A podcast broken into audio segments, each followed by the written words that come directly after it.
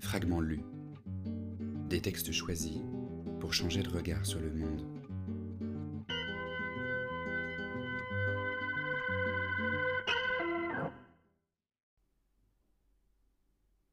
Nous avions déjà fait cent tours. Je racontais à Janssen, qui ne les connaissait pas, les aventures de von Leckner et de son voilier, le Adler, le dernier pirate, qui avait forcé le blocus des Alliés durant la Grande Guerre et qui avait ravagé l'Atlantique et le Pacifique, canonnant, coulant, faisant sauter jusqu'à des gros transports militaires. J'en étais arrivé au naufrage du Adler et à l'installation de son équipage et de ses prises sur un atoll des mers du Sud, quand Janssen me quitta tout à coup et se mit à courir pour escalader quatre à quatre la passerelle. Que se passait-il? Trois secondes ne s'étaient pas écoulées que la sirène du bord retentissait lugubrement, et que le grand transatlantique décrivait un arc de cercle sur la mer moutonneuse, pour finalement stopper face à la lame. En un clin d'œil, la hanche bâbord fut noire de monde.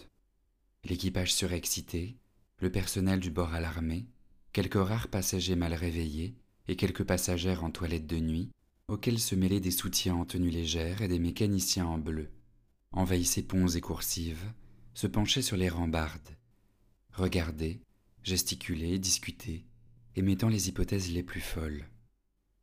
À quelques encablures de notre transatlantique, un chalutier de pêche était en panne, sa trinquette noire battant au vent. Le pont encombré, et sa coque pleine de taches de minium, c'était un véritable vaisseau de nuit, sale, très bas sur l'eau, à moitié submergé dans la houle qui le faisait danser, et, par moments, disparaître presque en entier entre les vagues.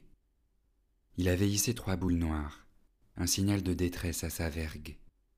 Il répondait misérablement par trois coups de sifflet, et sur un ton suraigu, comme si sa machine avait été à bout de force à chaque mugissement de notre grave sirène marine, et entre chaque riposte on voyait son équipage massé à l'arrière agiter les bras et nous hurler tous en chœur quelque chose qui ne nous parvenait pas.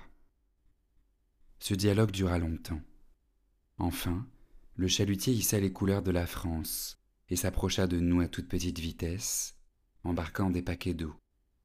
À la lunette, je voyais des faces noircies ou meurtries nous sourire sous leur surroi, des yeux roulés, des bouches s'ouvrir, crier. Puis, dans un grand mouvement d'enthousiasme, je vis ces hommes se prendre les uns les autres dans les bras ou par les épaules et se mettre à danser. Enfin, brandissant des quarts d'étain et des bouteillons, ils se mirent à boire à notre santé, en poussant des hurrahs à notre adresse. Ces gaillards étaient manifestement saouls ou archifous, ou en proie à une furieuse exaltation. Je comptais six hommes, dont le mousse, juché sur les épaules d'un copain, qui agitait son béret, et le patron, reconnaissable au porte-voix qu'il tenait à la main.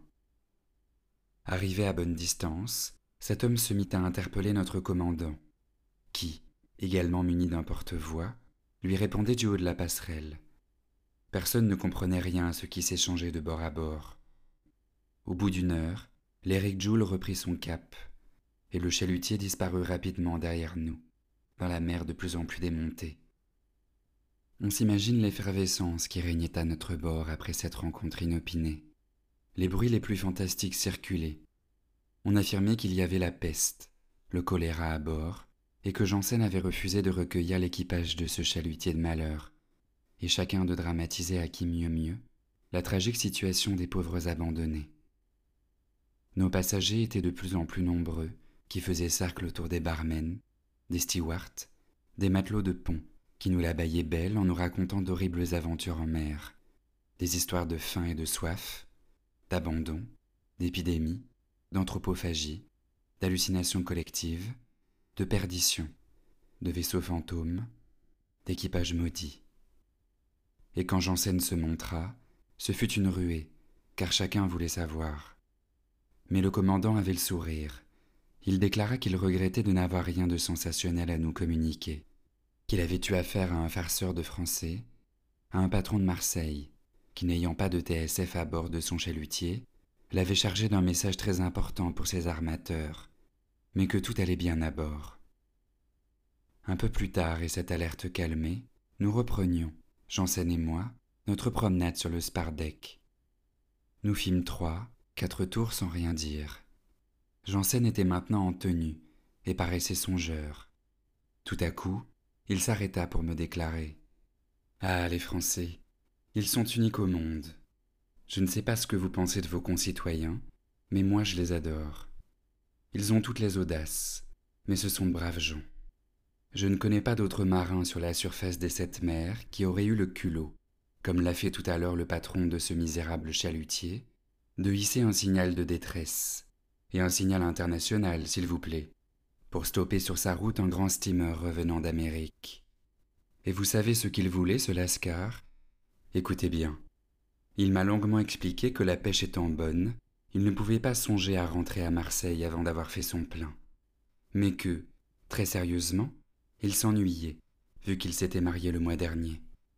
Alors, n'ayant pas de TSF à son bord, il faisait appel à mes sentiments de marin et à l'entraide que l'on se doit entre gens de mer pour donner de ses nouvelles à sa femme et tranquilliser la petite.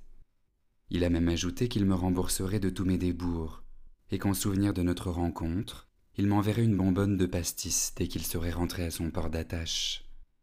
Tenez, voici le texte du message qu'il m'a dicté et Janssen me tendit le double du radiogramme qu'il venait d'expédier à la femme du Marseillais. Je lus. SS Eric Joule. 17042, 22, 17 11 21. DOP. Madame Blanche Ricordini, chemin du Cabanon. La redonne par en su. Marseille. Je languis, tout va bien.